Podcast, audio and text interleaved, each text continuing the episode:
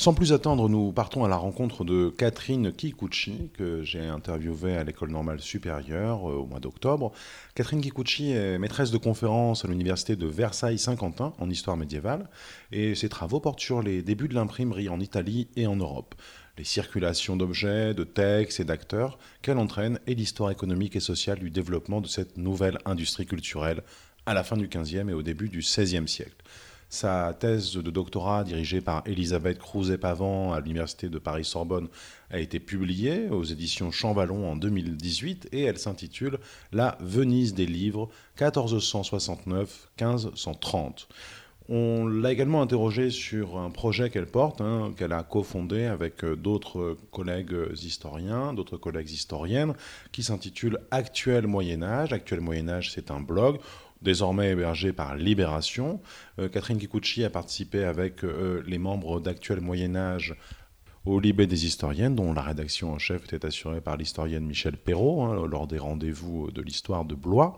Donc je vous propose de l'écouter. Elle revient à la fois sur son parcours, sur ses recherches, mais aussi sur l'initiative qui a été lancée par Actuel Moyen Âge de tenir un blog dans une forme un peu décalée et toujours pourtant très sérieuse. Elle revient également sur la tribune des historiennes, dont euh, elle a été euh, signataire il y a quelques semaines. Je vous propose de l'écouter.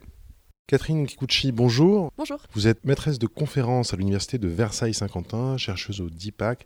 Vous avez fait paraître cette année La Venise des livres aux éditions Champvallon, un livre qui s'intéresse à la production imprimée dans la Venise de la fin du Moyen Âge. On est très heureux que vous soyez sur les ondes de Radio Campus Tour, euh, car vous êtes une des animatrices avec d'autres euh, euh, d'actuel Moyen Âge. Alors, ça a commencé par être un blog et puis euh, ça se développe. On voit passer dans les réseaux sociaux vos, vos, petites, vos petites notes humoristiques qui font des liens avec l'actualité, mais tout en restant euh, extrêmement sérieux, tout en nous donnant une autre vision du Moyen Âge que celle que pourrions avoir, euh, une vision beaucoup moins ténébreuse, beaucoup plus joyeuse.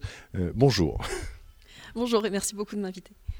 Alors, est-ce que vous pourriez nous présenter en quelques points d'étape votre, votre parcours, vos, vos intérêts euh, de chercheuse, euh, de, de manière rapide pour que nos auditeurs puissent vous situer? Oui, alors j'ai commencé ma thèse en 2012 sous la direction d'Elisabeth Crouzet-Pavant, euh, donc à l'université Paris-Sorbonne.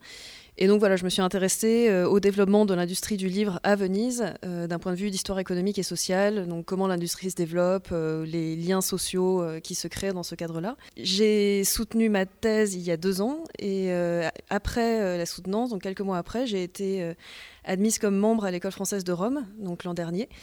Euh, où j'ai passé un an là-bas, euh, donc euh, à continuer mes recherches, comme vous l'avez dit, effectivement sur, sur l'Italie du Nord, à aller dans les archives un petit peu partout. Et puis, donc, en mai dernier, j'ai été élue maîtresse de conférence à l'Université de Versailles 50. Vous pouvez nous présenter en, quelques mots Actuel Moyen-Âge, le projet d'Actuel Moyen-Âge Donc, c'est un blog, un site. Est-ce que vous pouvez nous en dire plus? Oui, bien sûr. Alors en fait, Actuel Moyen Âge, euh, c'est vraiment un projet collectif. Là, je suis toute seule à parler, mais c'est vraiment un projet qu'on a mené en groupe, qui est né en fait de l'idée de, voilà, de diffuser la connaissance qu'on avait du, Moyen Âge à un plus large public, euh, qui s'est nourri aussi de notre expérience en tant qu'enseignant. On était tous euh, chargés de TD pendant nos thèses, et donc du coup, on avait voulu essayer de montrer un autre Moyen Âge, montrer les liens aussi avec l'actualité, montrer que le Moyen Âge peut servir à comprendre l'actualité dans certains cas. Euh, le blog est né euh, grâce au soutien du site Non-Fiction, euh, qui nous a énormément aidé au début et qui nous a vraiment lancé, on peut dire. Donc Non-Fiction, qui est un site qui fait plutôt des comptes rendus d'ouvrages, mais voilà, là, ils nous ont aussi publié.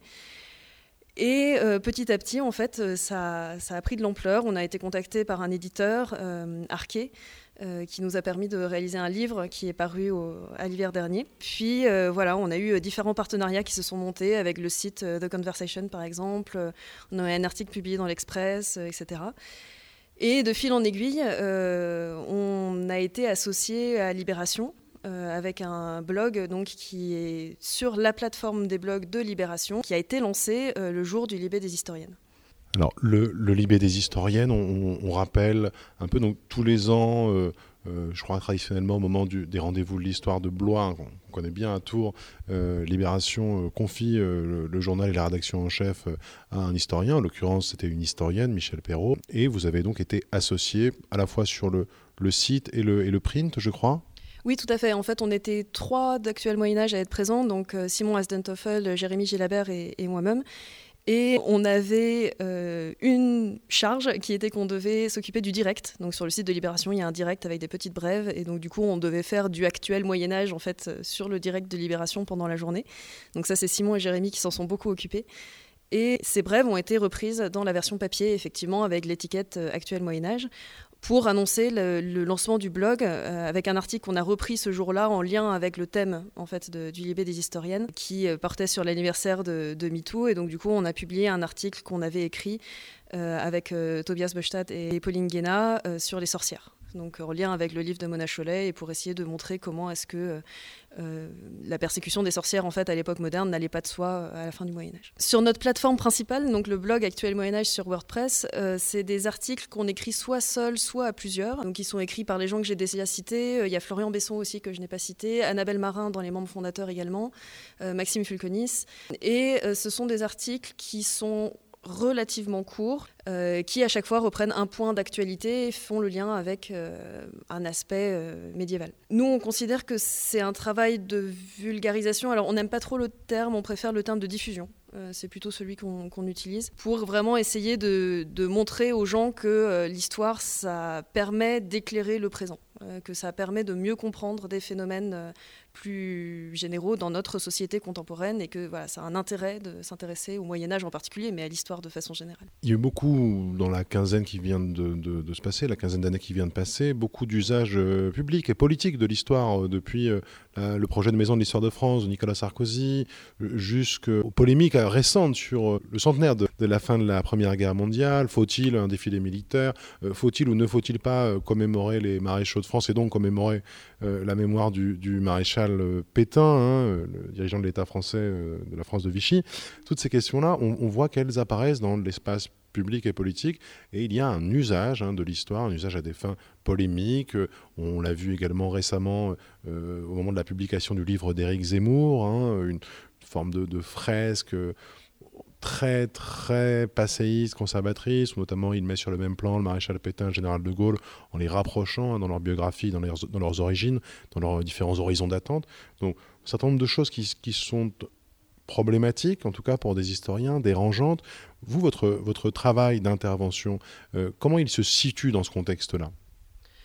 Alors nous, donc on, est effectivement euh, présent dans l'espace public à travers Actuel Moyen Âge et on a un positionnement politique qui est un positionnement politique clairement marqué à gauche, ça on s'en cache absolument pas. Et on défend le fait qu'il peut euh, tout à fait y avoir une histoire de gauche ou une histoire de droite, là c'est pas vraiment le problème. Le problème pour des interventions comme celle d'Éric Zemmour, c'est pas tant, enfin il y a un problème idéologique, euh, voilà, mais qui est pas forcément le problème des historiens. À notre sens, le problème c'est que son raisonnement s'appuie sur des faits faux. Et je pense que c'est quelque chose qui est vraiment très important à rappeler aux gens, qui est que l'histoire, c'est il y a une part d'interprétation sur plein de choses, mais cette interprétation, elle s'appuie sur des faits. Et euh, Florian Besson et Simon Azentoffel, par exemple, avaient fait un travail de fact-checking sur le chapitre d'Éric Zemmour euh, concernant les croisades.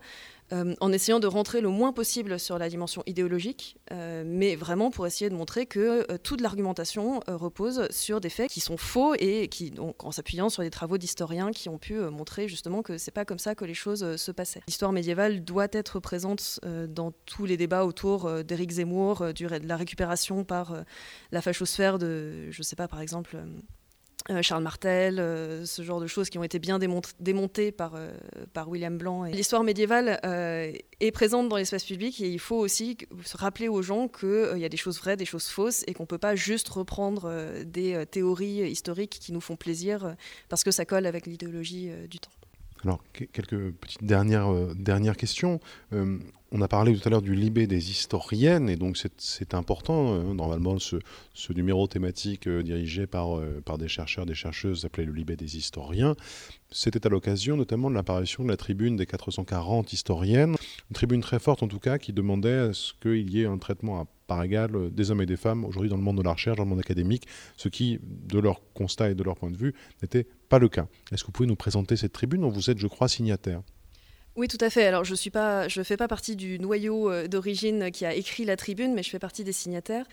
Euh, c'est une tribune qui me semble vraiment intelligente parce que, euh, dans un premier temps, il y a un constat qui est que les femmes historiennes sont moins visibles dans l'espace public et dans la médiatisation de, de l'histoire. Les rendez-vous de l'histoire ont été pris comme exemple, mais en fait, on pourrait en trouver beaucoup d'autres. Il y a un constat qui est fait sur le déroulé des carrières des femmes, qui est valable pour les historiennes, mais pas seulement.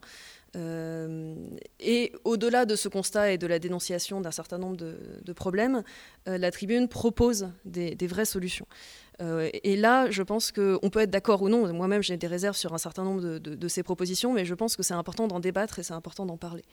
Et un point, moi, qui m'a touchée, étant voilà, jeune historienne tout juste recrutée à l'université, euh, c'est l'insistance que les autrices ont mise sur le soutien aux jeunes chercheuses, doctorantes en particulier, euh, qui souvent euh, s'autocensurent beaucoup. sans doute plus que les hommes, et les travaux d'Etienne Anheim sur la revue des Annales l'ont bien montré. Donc il a montré que les hommes proposent beaucoup, spontanément, euh, les femmes beaucoup moins, et que après une, euh, comment dire, une revue anonyme, en fait, les articles des femmes sont souvent plus souvent acceptés que, que ceux des hommes. Donc il y a, y a, un vrai enjeu en fait à passer cette autocensure qui est forte chez les femmes. Après, il y a beaucoup d'autres propositions. Euh, certains ont, souligné le fait qu'il y avait des propositions de, de, de, positive action, enfin de discrimination positive. Là aussi, c'est des choses qui peuvent être débattues, mais c'est important d'en parler. Dans, le contexte euh, général aujourd'hui du, monde de la recherche, de l'université, du, service public, de l'enseignement supérieur. Euh, l'année dernière, euh, au printemps notamment, ça a été le cas à Tours, mais ça a été le cas ailleurs, de grands mouvements de mobilisation, à la fois des étudiants, mais aussi des lycéens, de leurs parents, des chercheurs et des professeurs.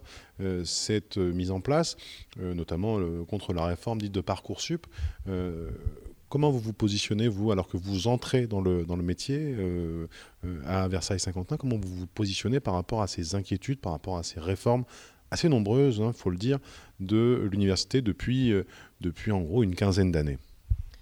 Euh, alors, à titre personnel, je suis inquiète, euh, ça c'est sûr. Euh, au moment de, la réforme l'an dernier, donc j'étais pas en France, j'étais à Rome, donc j'ai suivi ça avec la distance géographique, mais on était tous très concernés en fait par, par les débats qui se passaient en France, et on a d'ailleurs signé une motion de soutien en fait aux, luttes qui étaient en cours dans l'université française, qu'un certain nombre de membres des écoles françaises à l'étranger ont signé également.